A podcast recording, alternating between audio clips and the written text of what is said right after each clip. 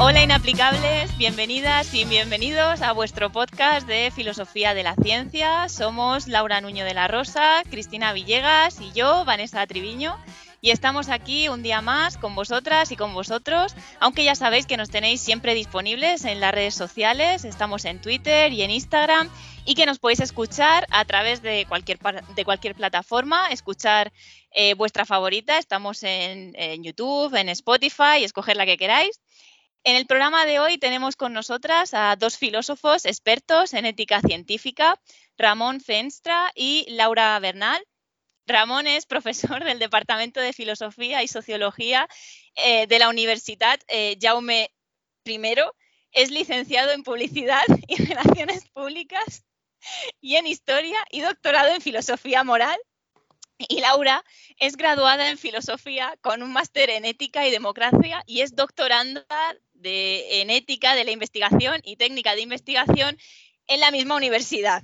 Pues bienvenidos. Muchas gracias. Muchas gracias. Bueno, eh, en nuestro podcast, como sabéis, eh, ya hemos hablado en alguna ocasión de aspectos normativos de la investigación científica, ¿no? Como los sesgos de género o las implicaciones políticas de las ciencias del cambio climático, ¿no? Pero en realidad, eh, algunos pensaréis, en realidad la imagen clásica de la ciencia es que, mm, es, una, que es una cuestión neutral, ¿no? La ciencia es y debe ser neutral a la hora de emitir, juicios ¿no? sobre los fenómenos que, intenta explicar. Por un, lado estarían eh, los valores y los juicios y por el otro la ciencia que es eh, eh, neutral en ese sentido. Sin embargo, en las últimas décadas, esta visión heredada que tenemos sobre la separación entre ciencia y valores ha sido un poco cuestionada. Eh, vosotros que os dedicáis a estas cuestiones, eh, ¿nos podéis explicar un poco cómo, se origina este, este giro y en qué consiste? Sí, bueno, eh, gracias, Cris. Yo creo que hay una cuestión es, una, una, pregunta es la que planteas, ¿no? La neutralidad o no de la ciencia. También creo que ahí depende mucho de los campos, ¿no? no es lo mismo un campo humanístico donde ese principio es diferente con respecto a otro, otra disciplina, ¿no? lo que nosotros sí que trabajamos y nos preocupa mucho, tanto a Laura como a mí, es que eh, la investigación sea sobre todo honesta. Em, si vemos los... Eh, normalmente cuando se preguntan las profesiones sobre eh, la, valoración que tiene la sociedad, normalmente los científicos académicos suelen tener una valoración bastante alta, es decir, son bien percibidos por la sociedad. y sin embargo, por otro lado, vemos también como hay algunas noticias que a veces muy llamativas sobre algunas malas praxis de, estos, de algún investigador. ¿no? Normalmente casos se suele señalar como casos aislados, manzanas podridas ¿no? o, con otros eh, términos. Claro, lo, realmente fundamental es eh, si la investigación se está haciendo de forma honesta, transparente y según unos principios que asociamos con, con, ese ejercicio, ¿no? con el desarrollo tanto durante el proceso de investigación, que es muy importante y creo que luego vamos a hablar bastante de ello, como también y especialmente a la hora de publicarlo y de darle difusión.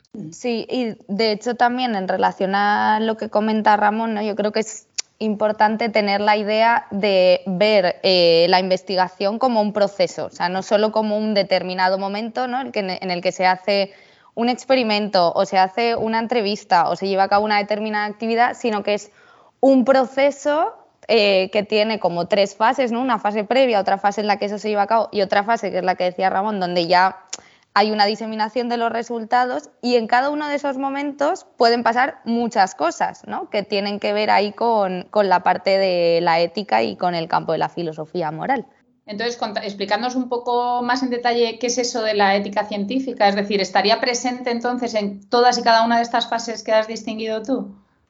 Sí, sí, porque eh, digamos el, punto de partida es primero además que esa parte de investigación la hacemos personas, ¿no? Y, en tanto que personas somos eh, seres morales y hay toda una serie de problemas que se pueden derivar de esas actividades, ¿no? O sea, lo que pasa es que los problemas éticos pueden ocurrir de diferentes tipos, ¿no? O sea, imaginemos en una fase previa qué tipo de problemas podemos tener de tipo ético, pues por ejemplo, una, una mala planificación, ¿vale? De lo que es la investigación, por ejemplo, unos objetivos que son demasiado exagerados con respecto a lo que voy a hacer, una muestra que es inadecuada, cosas de este tipo. Cuando voy a llevar a cabo una actividad, imaginemos que voy a hacer, no sé, un, experimento, ¿vale?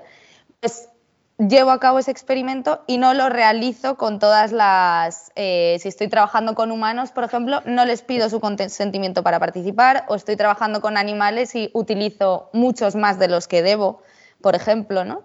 Y en una fase final también cuando yo transmito esos resultados, ¿no? O sea, si, yo, por ejemplo, imaginad que digo, mira, yo es que precisamente que yo estoy haciendo eh, la tesis, ¿no? Eh, voy a hacer unas entrevistas y entrevisto a tres personas y luego digo, bueno, el 100% de la población española, bueno, son tres entrevistados, tendré que ser honesta también en que las personas que he entrevistado son tres son relevantes en ese campo y por eso eh, no necesito a lo mejor por este área entrevistar a 350, pero eh, tengo que ser muy honesta a la hora de transmitir esos, esos resultados también, ¿no?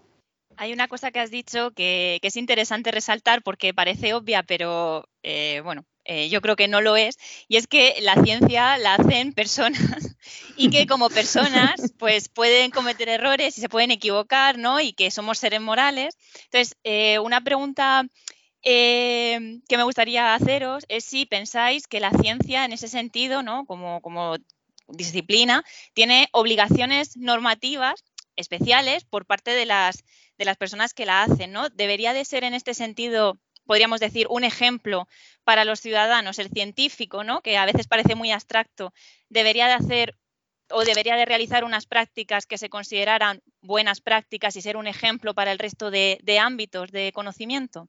Sí, sin duda. El, claro, el investigador o la investigadora tiene, por un lado, digamos, los deberes, ¿no? lo que esperamos, eh, esos ideales con los que asociamos esa profesión, eh, que es un poco la línea también de lo que ha detallado muy bien Laura, y luego otra cosa es cómo realmente los lleva a cabo.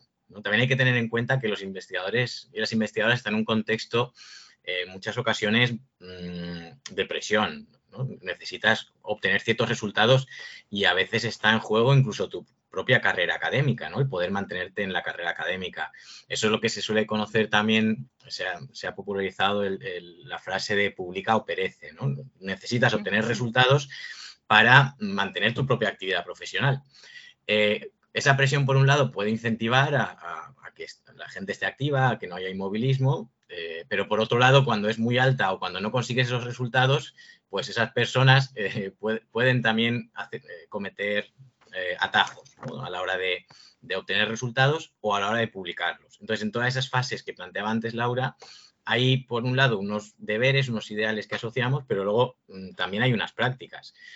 Y, efectivamente, eh, la comunidad investigadora está sujeta a una serie de normativas de carácter legal que son importantes, pero las universidades también mm, insisten cada vez más y con razón en lo que son las buenas prácticas de investigación, en aquellos principios básicos que debemos intentar cumplir, porque de eso también depende que luego haya confianza en, la labor que desarrollamos. Eh, cuando nosotros pensamos en, en, ética científica, en realidad Así los primeros ejemplos que se nos vienen a la cabeza son los que tienen que ver con experimentación y sobre todo experimentación animal, incluso participación humana ¿no? en, los estudios.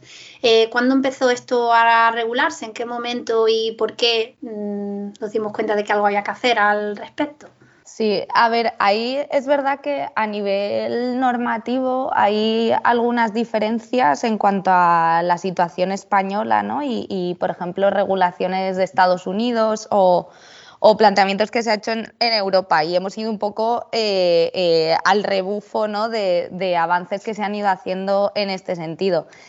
La parte realmente que está muchísimo más regulada es la que tiene que ver con experimentación animal. O sea, ahí hay unos controles súper, súper exhaustivos, o sea, ya sea, de hecho creo que la primera, una de las primeras normativas me parece que era del 88 y luego a partir de ahí las comunidades autónomas empezaron a adecuar todos esos elementos a, su propio ejercicio, ¿no? Y luego ya un poquito más tarde eh, ya se establecieron como de manera más general, ¿no? Y se empieza a hablar de, eh, ya no se habla solo eh, las primeras leyes, por ejemplo, pues de eh, los procedimientos, etcétera, y en las leyes más actuales eh, ya se habla de protección, el bienestar del animal, eh, se introducen conceptos muy interesantes como la búsqueda de métodos alternativos. Entonces va, va, modificándose poco a poco, pero es verdad que es el, es el punto, el elemento que está más regulado. ¿no? con humanos, digamos que hay una doble situación, porque la parte clínica, ¿no? que es, como decías muy bien, es verdad que eh, en general cuando pensamos en investigación automáticamente hacemos la relación y pensamos en posibles problemas éticos tal, y ya vemos pues, los laboratorios con animales horribles y humanos ahí con una máquina. Nos imaginamos como, cosas bastante así, que sí, también han ocurrido, eh, ocurre. Pero eh, esta parte también, lo que tiene que ver con ensayos clínicos, ¿no? con desarrollo de medicación, esta parte está muy regulada también, porque ha estado siempre vinculada con el ejercicio de la biomedicina, con la parte de bioética, y está más desarrollada. Pero, por ejemplo, cuando entramos en terrenos que tienen que ver con las ciencias sociales, nos encontramos un poco en la nada, por decirlo de alguna manera. O sea, tenemos, eh, hay directrices, sí, tenemos guías, sí, hay principios, sí, más o menos funciona de la misma manera. Eh, ahí encontramos más lo que tiene que ver con toda la protección de, datos personales, ¿no? Yo creo que es lo que más mm, está mucho más avanzado eh, en ese tema, aunque precisamente este uno de los elementos críticos que nos vamos a encontrar ahora es datos personales e Internet y uso de redes. Ahí, ahí tenemos muchos conflictos y eso está en cero prácticamente. O sea, no, luego me dirán, no, no es en cero. Bueno, casi. o sea que, que, realmente todavía eh, queda mucho, ¿vale? Hay, hay muchas cosas por resolver, pero lo que está un poco más regulado es lo que tiene que ver con la, con la parte clínica. La parte social y humana, ahí entramos en terrenos más, más difíciles. Bueno, antes de meternos en, ese terreno que a nosotras nos encanta y nos ha encantado un artículo de Ramón donde habla de precisamente de manipulación y de malas prácticas en filosofía, eh, en ese terreno y entonar un poco aquí el mea culpa, nuestra culpa. Eh, queríamos eh, pensar un poco con vosotros eh, que a pesar de lo que decía Laura, ¿no? de la extrema regulación a nivel biomédico ¿no? sobre experimentación tanto con animales como con humanos, a pesar de eso, que creemos que, que ese terreno está como hiperprotegido y sin embargo han saltado a la palestra mediática casos muy sonados de artículos publicados en revistas de primer nivel eh, uno de ellos, por ejemplo, en el 2006, seguro que, recordáis, ¿no? El caso del científico este surcoreano, eh, Juan Wusuk, nuestro amigo Juan, que siempre aparece. sí, este otro Juan, pero. Eh, que era, eran, era publicaba su investigación de clonación con embriones humanos. con clonación sobre clonación de embriones y se acabaron retirando dos artículos porque, eh, eh, bueno, por en el primer artículo era sobre producción de células madres de embriones humanos que se habían supuestamente clonado por primera vez y en el segundo se extraían las primeras células madres de esos embriones eh, clonados. Y bueno, la revista reconoció, Science, nada más y nada menos, ¿no? que se habían detectado datos falseados en los experimentos. ¿no? Es decir, que a pesar, a pesar de cumplir con los principios bioéticos de la investigación, cuando, se, cuando pasamos a la fase de publicación de los resultados, hay manipulación de datos que pasa inadvertido incluso en una revista de, primer nivel como, como Science, ¿no? Sí, no hace falta siempre irse a las ciencias biométricas, sino que en la propia revista Science también, unos, unos años antes, en 2002, eh, también tuvo que retirar eh, ocho artículos de física eh, de un físico alemán y sus coautores por haber ocasionado, entre comillas de la noticia, el mayor fraude en física de, la historia reciente, ¿no? Y en los artículos eh, eh, presentaban unos resultados muy espectaculares sobre conductividad y electrónica molecular, pero parece que también habían eh, sido falseados por algunos de, estos medios, ¿no? Y de hecho, incluso las propias revistas generaron el debate entre si lo que se está primando, o sea, lo que da lugar a que aparezcan este tipo de, publicaciones, es que llama mucho la atención la ciencia, que ellos decían que era espectacular, ¿no? Una ciencia eh, como súper innovadora, frente a una ciencia mucho más sólida, que requiere pues mucha corroboración, que a lo mejor el resultado no es tan impactante socialmente, pero mm, que es de mejor calidad, ¿no? Entonces, ¿vosotros pensáis, por ejemplo, que, que, es una tendencia general actualmente en ciencia estos artículos espectaculares con tanto impacto social o que lo que se pretende realmente es llegar a mucha gente, aunque la calidad de lo que se publica no sea tan buena? Mm, sí, realmente es un tema apasionante y es muy complejo. Claro, si, si seguimos, por ejemplo, páginas como Retraction Watch, ahí vemos que en realidad eh, este tipo de noticias tan llamativas mm, pues van saltando, ¿no? Y, es verdad que algunas más espectaculares, ¿no? La que mencionáis, de hecho, ha generado muchos estudios a posteriori. También ha habido investigadores que han hecho, por ejemplo, pruebas de mandar textos mm, mal escritos a diferentes revistas para ver cuántas revistas detectaban que habían eh, errores, ¿no? Y, con eso cuestionaban si la revisión ciega o, la revisión por pares, perdón, es, tan infalible como a veces nos pensamos, ¿no? Y bueno, en este estudio salió a relucir que algunas revistas sí que lo habían identificado, pero que en una gran mayoría eh, sí que habían sido finalmente aceptados, ¿no? El, el estudio conteniendo información que se sabía que era incorrecta, ¿no?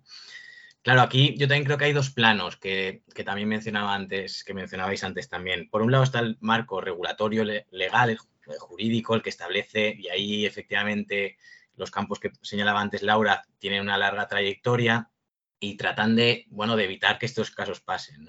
Por otro lado también están las buenas prácticas, es decir, las normas deontológicas y, y que apelan especialmente al deber ser del profesional, ¿no? al, ethos, al, carácter del, profesional, del investigador investigadora, para que no mm, realice estos, estas malas praxis. Pero luego, mm, ante situaciones concretas o personas que deciden romper las normas, es muy difícil. Eh, y ahí vemos como revistas de máximo prestigio, pues a veces se equivocan, a pesar de tener sistemas muy, pues muy rigurosos ¿no? de, evaluación eh, científica. Que, te publiquen un artículo en una de estas revistas no es nada sencillo, ¿no? Pasa un arbitraje eh, muy estricto entre, entre pares, ¿no? Eh, claro, es infalible este sistema de, revisión por pares, pues estamos viendo que no, que hay veces que, que no lo es. Eh, pero claro, es mejor tener este sistema que no, no tener un sistema de evaluación, aunque hay gente que dice, bueno, todo debería ser público automáticamente sin ninguna revisión y ya que la comunidad eh, lo revise entre sí. Pues mm, es difícil eh, encontrar una solución. Lo que sin duda aprendemos es que mm, el comportamiento individual es fundamental. O sea, realmente tú tienes que tener un compromiso con esos principios básicos de la investigación. Si no lo tienes, es más fácil que rompas algunas reglas, ¿no? Sin embargo, claro, una, eh, digamos, en estos casos excepcionales, ¿no? Las manzanas podridas de las que hablábamos antes, ¿no? Y el, hecho natural de que el sistema, los, cualquier sistema de control pueda fallar, ¿no? Y pueda generar estos casos. Eh, digamos que en estos casos parece que claramente hay mala fe del investigador, mala fe en el sentido de que, hay, de que se han, eh, cometido malas prácticas conscientemente, ¿no? Pero eh, algunas personas últimamente vienen señalando que, digamos, que es el sistema eh, del sistema académico, el sistema de producción científica en su totalidad el que está podrido y, digamos, que genera manzanas podridas de forma, eh, de forma automática y que no son, digamos, que no son casos aislados, sino que el propio sistema es el que genera estas malas prácticas, ¿no? Porque, digamos, los, los investigadores e investigadoras estarían obligados eh, por el sistema laboral, básicamente, ¿no? y, los sistemas de evaluación, luego iremos a eso, a, generar este tipo de resultados. ¿no? Por ejemplo, hoy eh, leíamos en, Twitter eh, Mónica Lalanda, que es una médica interesada en cuestiones de bioética, precisamente, compartía un estudio publicado recientemente en la revista de, de epidemiología clínica, donde los autores argumentan que el 94% de, las, eh, los efectos de las intervenciones médicas publicadas en Cochrane Reviews, que es la, revista de revisiones eh, en medicina más conocida,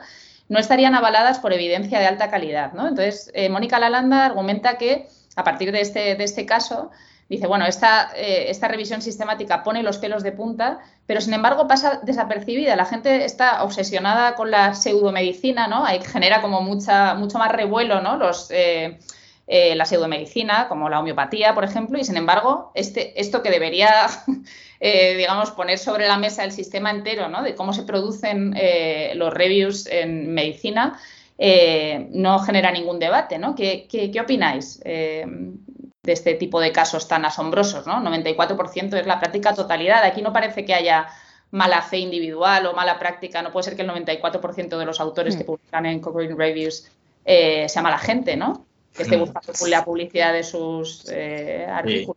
Es que aquí yo creo también que hay, que hay una dificultad añadida. Laura que me corrija si me equivoco, pero claro, cuando hablamos de malas prácticas de investigación, en realidad hablamos de muchas cosas muy diferentes. Y claro, también se, eh, hay algunos códigos de buenas prácticas, de hecho, que jerarquizan las malas prácticas, ¿no? Es, decir, claro, una manipulación de datos en un experimento biomédico, pues evidentemente va a tener unas consecuencias o puede tener unas consecuencias fatales, ¿no? Porque estás eh, falseando algo que luego puede tener un impacto directo en la sociedad, ¿no? Y es una mala praxis muy grave. Evidentemente todas las malas, todas las malas prácticas son graves, pero hoy en día también yo creo que estamos, y está bien que lo hagamos, mirando pues con lupa al proceso en su conjunto, como decía antes Laura, ¿no? Y, hay otras malas prácticas que, que, estamos conociendo hoy en día, vinculadas, por ejemplo, a la autoría. Pues hacemos alianzas, eh, en lugar de firmar un artículo entre dos, lo firmamos entre tres o entre cuatro y así producimos más artículos y así finalmente en, el peso de nuestro currículum tenemos pues mm, más posibilidades de éxito futuro, que es una mala práctica también, bueno, pues que, realmente es, también desagradable, ¿no?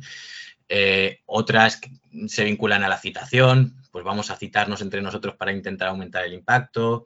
Es decir, realmente hablamos de muchas malas prácticas y muy diversas. Entonces es difícil ahí calibrar em, hasta qué punto está generalizado o no. Porque cuando las incluimos todas, efectivamente, como, como señalas Laura, los datos empíricos nos están mostrando que hay más de lo que pensábamos. Es decir, no hay tanto porcentaje de, esos casos excepcionales, que, los, que sí que los hay, pero ahí el porcentaje es menor, pero sí que hay de las pequeñas malas praxis que llaman algunos, ¿no? o de las malas praxis eh, cotidianas que llaman otros.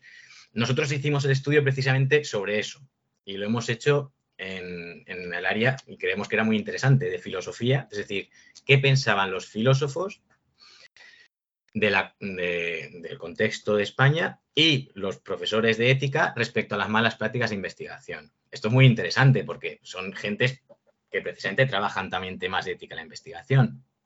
Y aquí, pues tenía, sacamos una serie de datos que, nos llamaron la atención, ¿no? que no esperábamos.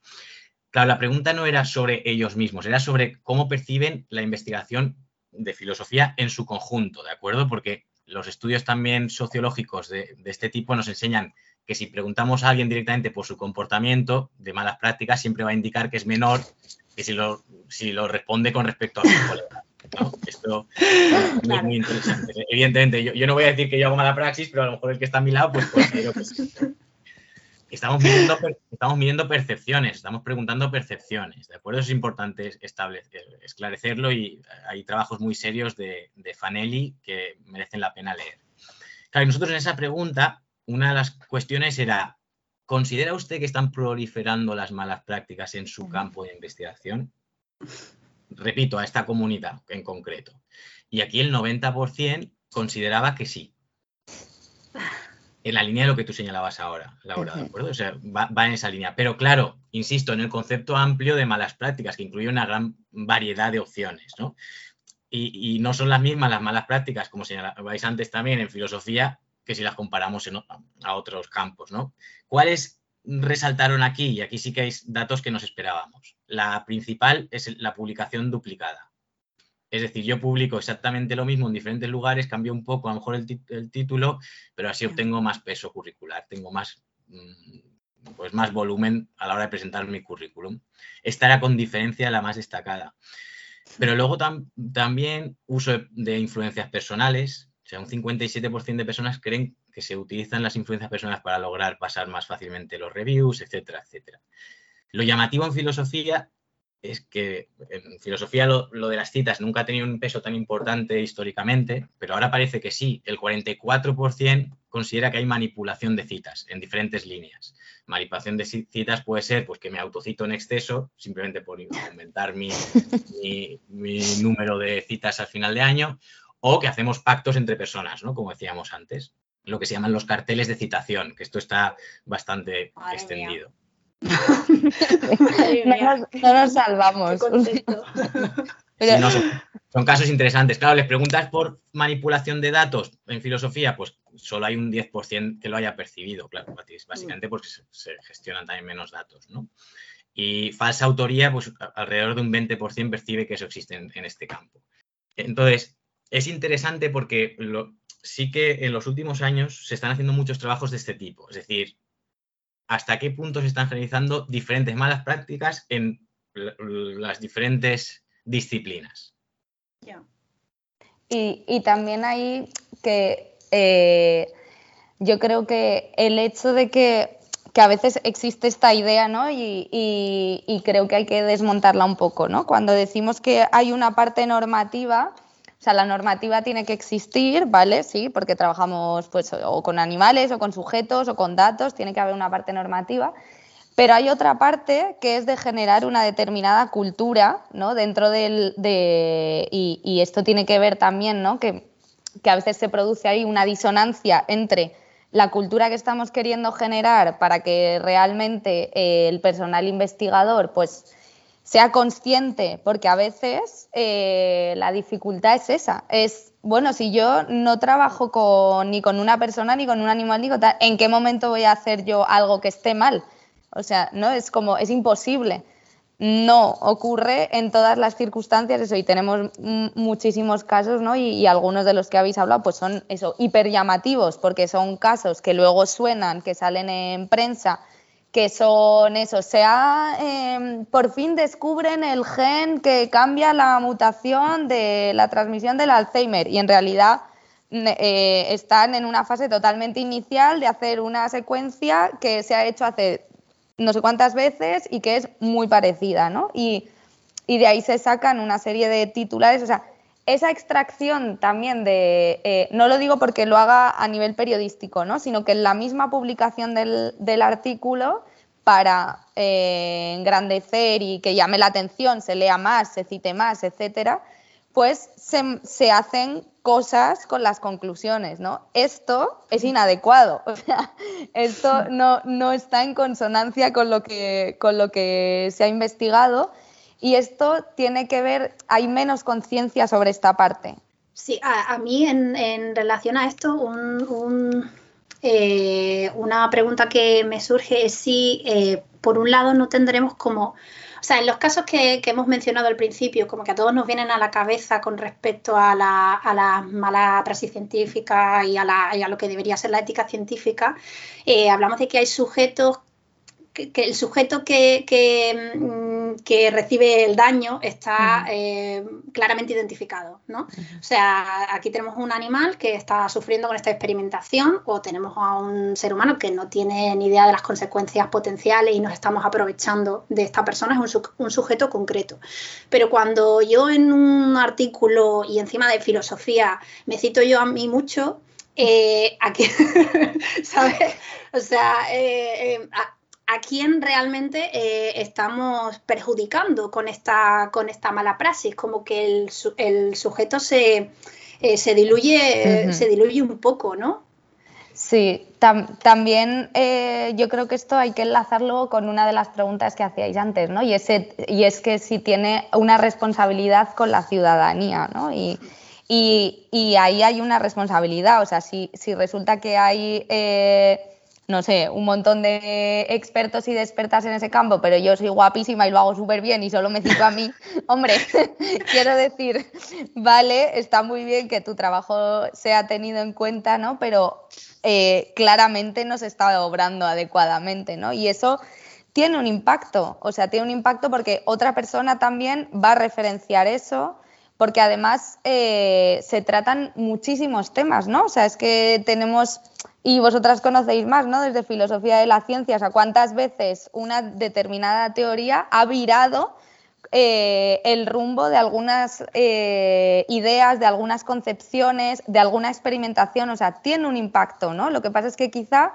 nos cuesta más ver esa conexión, ¿no? Pensamos que, bueno, eh, no, no, es tan claro eso, porque no le estoy amputando a alguien una mano o simplemente estoy escribiendo en un papel, pues nadie va a morir ni va a resultar herido pero sí que tiene consecuencias. Hmm. Sí, pero lo que decías, Cris, es, muy importante porque efectivamente, eh, por eso insistíamos en la diferenciación de diferentes tipos de malas prácticas. hay, hay investigaciones, vuelvo a mencionar el nombre Fanelli porque lo ha trabajado mucho y él se centra especialmente en sus estudios sobre lo que son las grandes malas prácticas ¿no? y cómo se generalizan o no y cuáles incluyen algunas de las grandes malas prácticas, manipulación de datos, plagio este tipo, ¿no? Em, luego, si vemos simplemente, por ejemplo, la relación entre, que es otro tema muy debatido hoy en día, ¿vale? La relación entre tutor, tutora eh, y doctorando, doctoranda, ¿de acuerdo? Claro, ahí también se establecen ciertas relaciones de poder y, también pueden haber malas prácticas, o puede haber buenas prácticas también, ¿eh? puede haber una muy buena tutorización, evidentemente, pero también estamos conociendo recientemente algunos casos de malas prácticas. Algunas pueden ser eh, o tener consecuencias mayores, es decir, alguien abusa de ese poder y perjudica la carrera del doctorando o doctoranda, asignándole tareas que no le corresponden, etcétera, etcétera, o puede ser, pues bueno, que, no le presta la atención suficiente, que es, digamos que que eso puede perjudicar el resultado final de la tesis, pero no, no estamos hablando exactamente de la misma mala práctica, son muy diferentes y estamos analizando un mismo fenómeno, ¿no? Una misma relación. Entonces, claro, eh, la, línea ahí es muy difusa y, hay, una tipología muy, muy amplia, efectivamente. Es importante tenerla en cuenta. Ahora bien, para la confianza final que genere el, ámbito investigador en general, es importante que esas malas prácticas mm, sean mm, lo más reducidas posibles, evidentemente. Es decir, que cuanto más se acerca al ideal, aunque sea una mala práctica, Chris, que, ha señalado que, bueno, que efectivamente no tiene tanto peso, autocitarse en exceso, ¿no? Pero claro, si alguien lo hace, también lo hace en competencia con, porque cree que tiene que así imponerse a otros compañeros, ¿no? Y, eso es, es una pena que sea así, ¿no? Y, ahí aparece otro elemento del debate que creo que también eh, habéis señalado antes. O sea, ¿Cuál es el escenario que fomenta este tipo de malas praxis? ¿Es el pública y perece? ¿Es la, excesiva exigencia de los investigadores? ¿O esto está ya arraigado entre nosotros? Eso es otra de las preguntas que se están analizando mucho hoy. Sí, sobre eso queríamos eh, preguntarte precisamente porque en el artículo eh, al que te referías antes, que lo compartiremos en, nuestras redes sociales cuando publiquemos el episodio, em, os referís precisamente a la presión por publicar como uno de los factores que señalan más recurrentemente vuestros entrevistados, ¿no? como una de las causas precisamente de la manipulación de citas a las que os referíais antes, que engloban malas prácticas muy diversas ¿no? en relación con la manipulación de citas, como la autocita, el plagio. No solo eso, sino que señaláis también en el artículo, por ejemplo, que los propios editores de las revistas presionan para que se citen artículos publicados en sus revistas ¿no? y así conseguir eh, eh, aumentar el índice de impacto de la revista, no solo de los autores. ¿no? O sea, que hay también digamos, toda la industria editorial, ¿no? Eh, está también implicada en este sistema, ¿no? No, solo una cuestión de buscar el éxito individual, sino que la propia industria editorial está ahí eh, implicada. Eh, entonces, mm, decís en vuestro artículo ¿no? que muchos de vuestros entrevistados, digamos que señalan a los sistemas de evaluación de, la de, de, los investigadores, como la NECA, por ejemplo, en el caso de España, que todos los que se dedican a investigación aquí eh, tendrán una relación particular con la NECA, eh, como responsables de este, digamos, de este, este sistema que, obliga, que nos obliga a cometer malas prácticas en relación a, las citas. Entonces, bueno, simple, quería preguntarte por eso, que, eh, cuál es el papel que juegan aquí las agencias de investigación y, que, y cómo se percibe ese papel. Sí, este es un tema de debate actual en España, pero también a nivel, yo creo que prácticamente global. ¿eh? Eh, es decir, cuáles son los efectos que generan los sistemas de evaluación. Porque en realidad los sistemas de evaluación buscan generar unos efectos intencionados, buscan, eh, es decir, buscan generar una mayor productividad, que la gente esté incentivada, que, nadie quede en el, digamos, que en el conformismo. Pero luego hay veces que se generan unos efectos, pues a veces secundarios o no intencionados. Y, ahí, claro, hay todo un debate muy amplio, porque en, el estudio, eh, efectivamente, las percepciones de los investigadores de ética y filosofía era que la presión era tan alta que a veces acaban entendiendo que, bueno, pues que al final la presión te obligaba a publicar rápido y a veces publicar rápido mm, te llevaba a hacerlo mal. Y es interesante porque no solo en el artículo, en el informe que publicamos en abierto, la gente te lo reconoce abiertamente ¿no? y, con algunas declaraciones pues llamativas, ¿no? diciendo es que no me queda más remedio. mm, si tengo que publicar lo mismo dos o tres veces para llegar a las exigencias, pues lo acabo haciendo.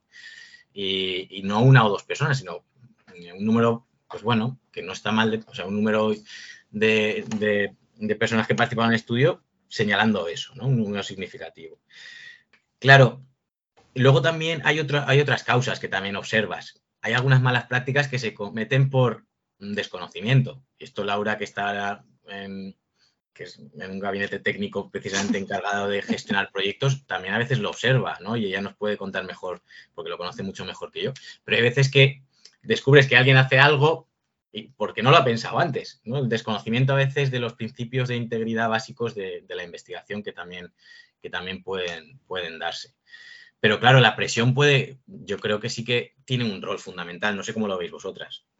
Pues precisamente, bueno, sí, sí tiene presión, o sea, la presión es fundamental. Hay presión. Estamos todos. Tengo presión. Me he quedado pensándolo porque digo, sí, efectivamente. Nos lleva a hacer cosas muy raras. Pero digo que, lo que lo que estabas comentando, que parece o sea, que en un principio parece como súper negativo todo, ¿no? Pero que también hay maneras de, controlar un poquito, de regular ese, bueno, pues para la gente que precisamente desconoce, que está haciendo algo mal, ¿no? Que también, que también los hay, pues regular esas malas prácticas y también estudiar un poco cuáles son las implicaciones éticas que se pueden derivar de una determinada práctica y para eso están los comités de ética de la investigación, de los que nos gustaría que nos hablarais un poquito más. Sí, los, los, comités de ética de la investigación, bueno, como os decía Ramón, eh, digamos que son unas estructuras, ¿vale? Que no, no tienen todas la, la, misma denominación en España, eh, pero, pero sí que funcionan con los mismos roles. ¿no? Y, son unas estructuras que normalmente están integradas y están implantadas ya en todo el territorio nacional, casi todas las universidades lo tienen, y si no, está en proceso de generarlos o de alguna manera. Y la forman diferentes perfiles multidisciplinares, ¿no? o sea, dependiendo hay, dependiendo de las universidades también, por ejemplo, mm, en nosotros en la Universidad Jaume I, eh, tenemos un volumen bastante fuerte del área de ciencias de la salud, psicología, medicina tal. Entonces, nuestro comité de investigación de humanos, por ejemplo, es el más grande, ¿no? El que tiene más peso. Pero luego hay otro de experimentación animal, ¿no? Eh, hay comités de bioseguridad, o sea, estos son, digamos, se pivota siempre en torno a, este, a estas tres temáticas, ¿no? Y por un lado tienen la función de lo más inmediato, por decirlo de alguna manera, como de hacer un filtro de valoración de, los proyectos, pero simultáneamente también hacen otras cosas, como estar al tanto de cualquier eh, nueva normativa que aparezca, y no solo de normativas, sino eh, cosas que vas detectando en los, en los proyectos, que eso que no tienen que ver tanto con cuestiones legales, sino con cuestiones éticas, que quizás requieren más formación o requieren una explicación adicional o hay que reflexionar, ¿no? De, bueno, pues mira, hasta el momento se ha hecho así, pero estamos viendo que esto genera algo negativo, pues tendremos que sentarnos, mirarlo, ver exactamente por qué, porque se ha hecho de esta manera, intentar también buscar una solución, ¿no? Entonces tienen un papel también de, acompañamiento un poco a ese proceso, ¿no? De asesoramiento.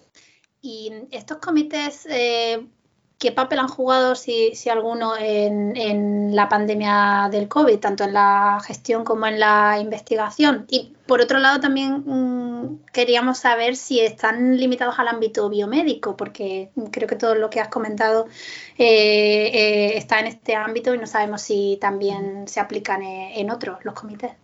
Sí, no, no, no están limitados al ámbito biomédico. O sea, de hecho, yo creo que esta es la gran diferencia con, el área de bioética. O sea, porque siempre pensamos en esta parte, ¿no? De, bueno, en medicina, los comités de bioética, los hospitales, etcétera. No, los comités de ética de la investigación van.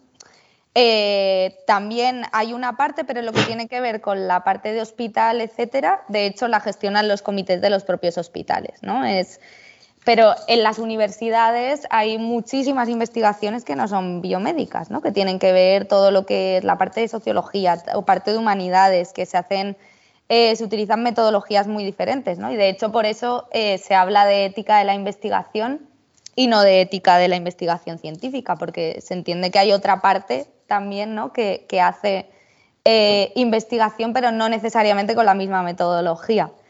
Y la otra pregunta, ¿cuál era? Ah, sí, han, ¿qué, papel ha jugado? Ah, vale, sí, durante, durante el COVID. sí. Es verdad. Eh, hay una red, ¿vale?, de comités de ética a la investigación y es verdad que durante el COVID yo creo que ha habido eh, un papel súper importante de estos comités, por un lado, en cuanto a una reflexión interna, porque de repente ha sido difícil hacer frente a cómo gestionar ciertas cosas que antes se hacía de manera pues bastante más fácil, ¿no? Simplemente por cuestiones logísticas. Eh, hasta ha habido que tomar decisiones, por ejemplo, en cuanto a los animalarios, ¿no? Ha, habido universidades que se han tenido que plantear, pues, ¿qué pasa si la, si la persona que cuida de estos animales no puede acudir?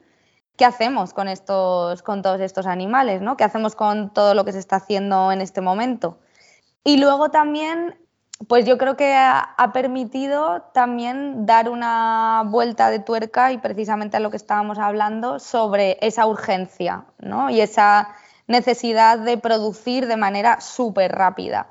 Eh, los tiempos ahí cambiaron, ¿vale? Y por un lado había una presión muy grande por avanzar en las investigaciones, pero al mismo tiempo había una reflexión de, bueno, ya, pero es que si lo hacemos muy rápido, posiblemente el resultado no sea el mejor, ¿no? Y, eso precisamente es un problema desde el punto de vista ético, ¿no? Porque podemos encontrarnos en una situación en la que imaginaros, pues con, por poner el caso del COVID con el tema de las vacunas, ¿no? que, avance súper, súper rápido, que se simultaneen todas las fases de testeo y, que obtengamos unos resultados que luego necesitemos volver a contrastar, por ejemplo.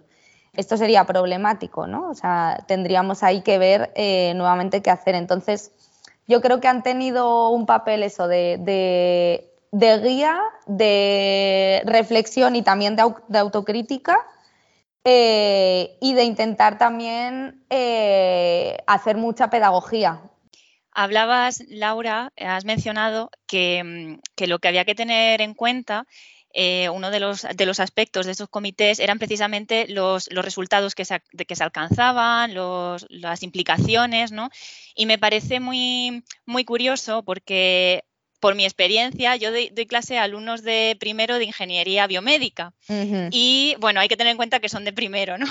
cuando les planteo, cuando les planteo, les planteo cuestiones de carácter pues ético, ¿no? De implicaciones que se pueden seguir. Eh, si cumplirían ¿no? ciertos comportamientos moralmente correctos en una investigación, ellos siempre me acaban diciendo que, eh, que, eso de la ética es muy relativo, que en realidad eso es puramente teórico, que sí, que el comité te lo aprueba y que está muy bien, pero que en realidad, y esto es una afirmación que tengo que escuchar eh, pues todos los comienzos de curso, por desgracia, eh, ellos suelen decir que, en valor del conocimiento, ¿qué más da las consecuencias? ¿no? Que, por ejemplo, pues se hizo la bomba atómica, pues genial, porque aprendemos a conocer cosas que no se habrían conocido de otra manera. ¿no? Entonces, yo quería preguntaros entonces si podéis dar algún ejemplo de consecuencias, realmente consecuencias éticas que se pueden seguir precisamente de la, de la falta de ética de los investigadores, ¿no? Para que vean que el problema es real, que no es tan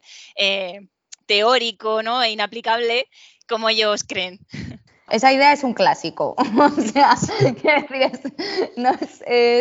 esto es un, mantra eh, continuado y ahí pues nos señala todo el rato un, pues algo que se pone sobre la mesa que es que realmente se, entiende que es una cuestión burocrática. También la, la idea esta clásica, por ejemplo, de los experimentos nazis, ¿no? De, bueno, Sí, sí, se hicieron un montón de barbaridades, es verdad, es verdad, fatal, los, nazis nos caen fatal, no nos gusta nada lo que hicieron, pero ostras, todo lo que aprendimos con ellos, ¿no? Se suele, pero en realidad es un argumento que ya de base nos hace un poco de trampa, porque eh, si nos ponemos a pensar, por ejemplo, en elementos y criterios éticos, ¿vale? O sea, tenemos la validez científica, pero tenemos muchísimos más.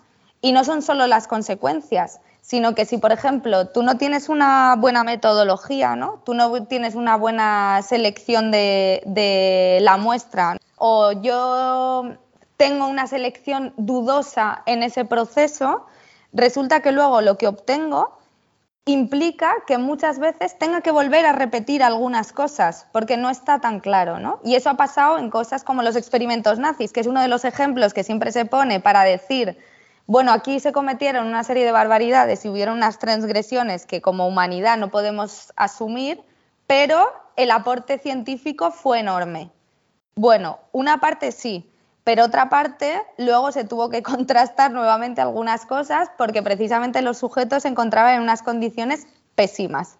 Con lo cual no era tan claro eso. Y, muchos de los otros casos que tenemos en, yo le llamo nuestra historia de la ética de los horrores, ¿no? de, casos de estos de abusos totales, por ejemplo, eh, muestran eso nuevamente, ¿no? como el hecho de no haber seguido y haber tenido en cuenta todo como eso, la validez científica, pero también el aporte social, también eh, un criterio de justicia a la hora de elegir a los sujetos, ¿no? Por ejemplo, si yo estoy eh, quiero investigar sobre algo que le ocurre a una población indígena y en mi investigación no participa ninguna persona indígena, hombre, pues en los resultados son cuestionables.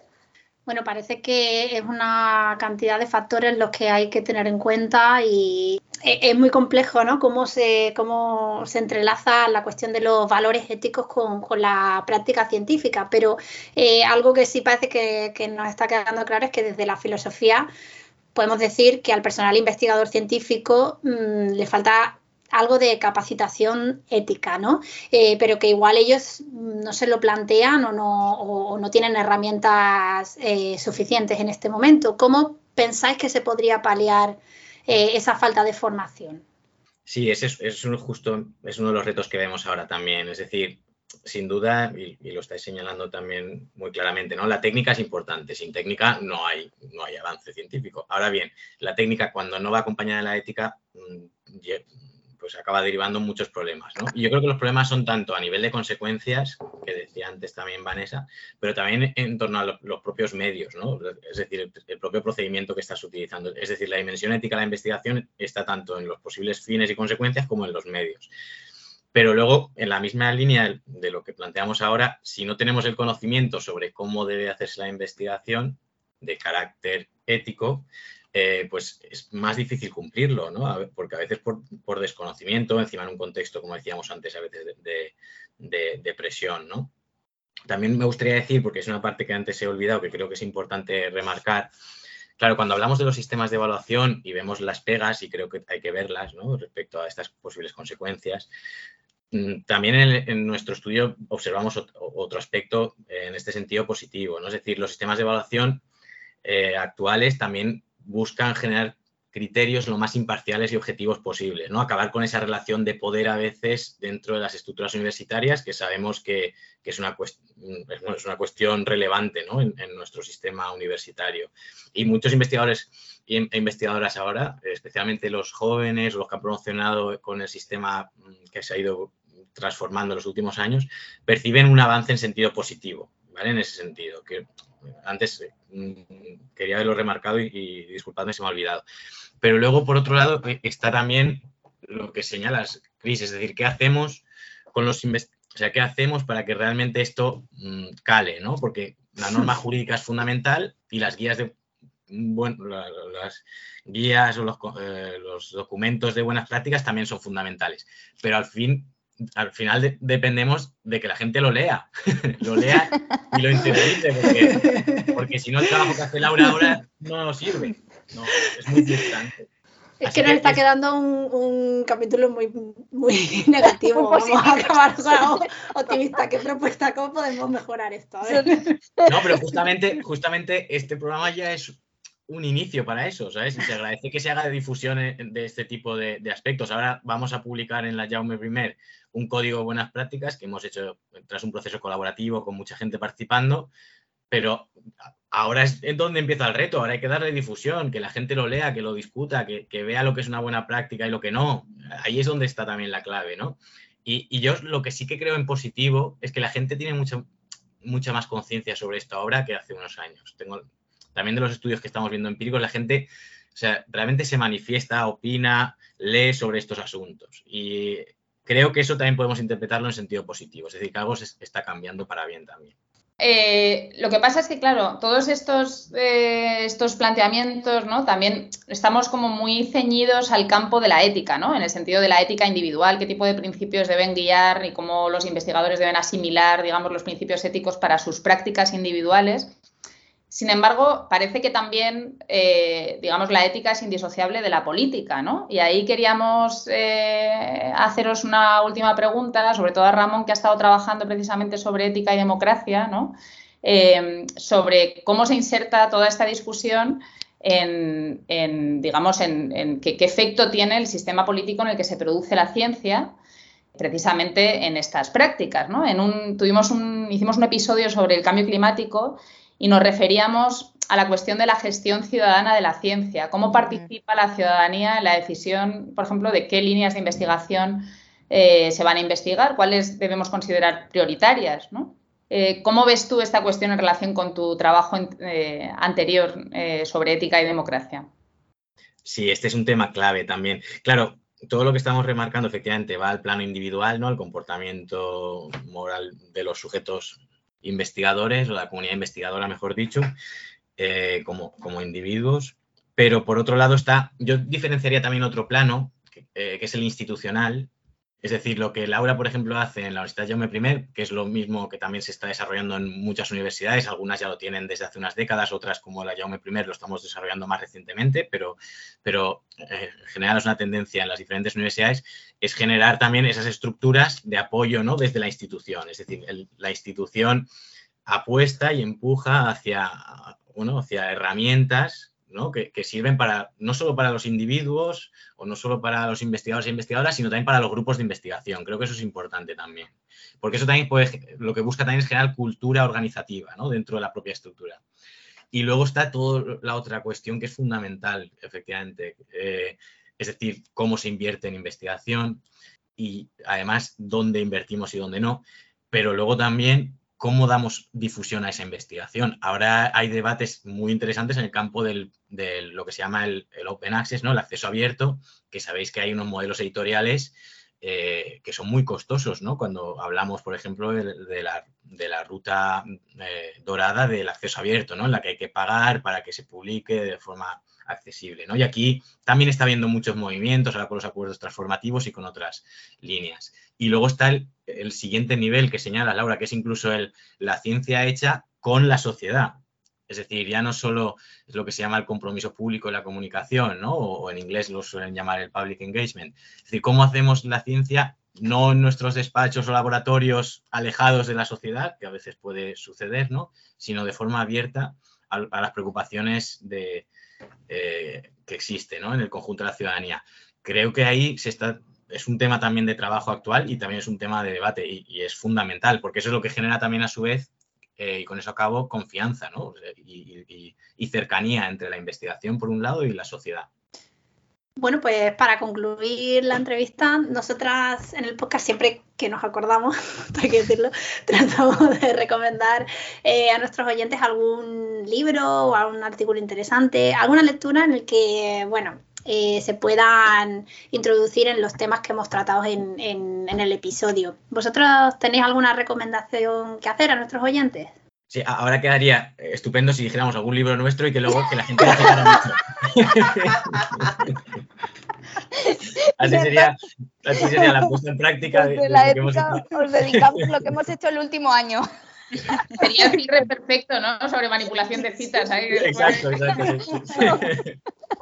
No, hay, muchos libros muy interesantes sobre el campo.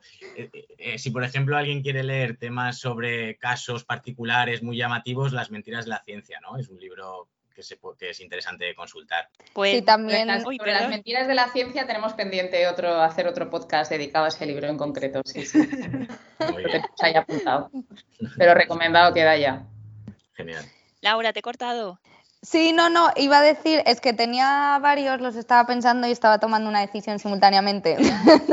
ya después de la no autocitación, pues hay un, hay un libro que no habla exclusivamente de, digamos que hace un panorama muy grande de la ética de la investigación, ¿vale? Que se llama Ethical and Regulatory Aspects of, of Clinical Research está centrado en investigación clínica, pero eh, eh, es como los inicios ¿no? y la base y además hay un montón de casos, un montón de ejemplos como el que hemos comentado, el caso de los nazis, otros, entonces también la lectura eh, es, más, es más interesante porque vas viendo la parte conceptual y también casos que, que te suenan de alguna manera, ¿no? Entonces ese creo que puede ser una, un buen inicio. Pues muchas gracias por las recomendaciones, eh, gracias por la entrevista, Ramón, Laura, y gracias también que me he dado cuenta escuchándoos que he vuelto a pronunciar mal el nombre de la universidad y no me habéis corregido.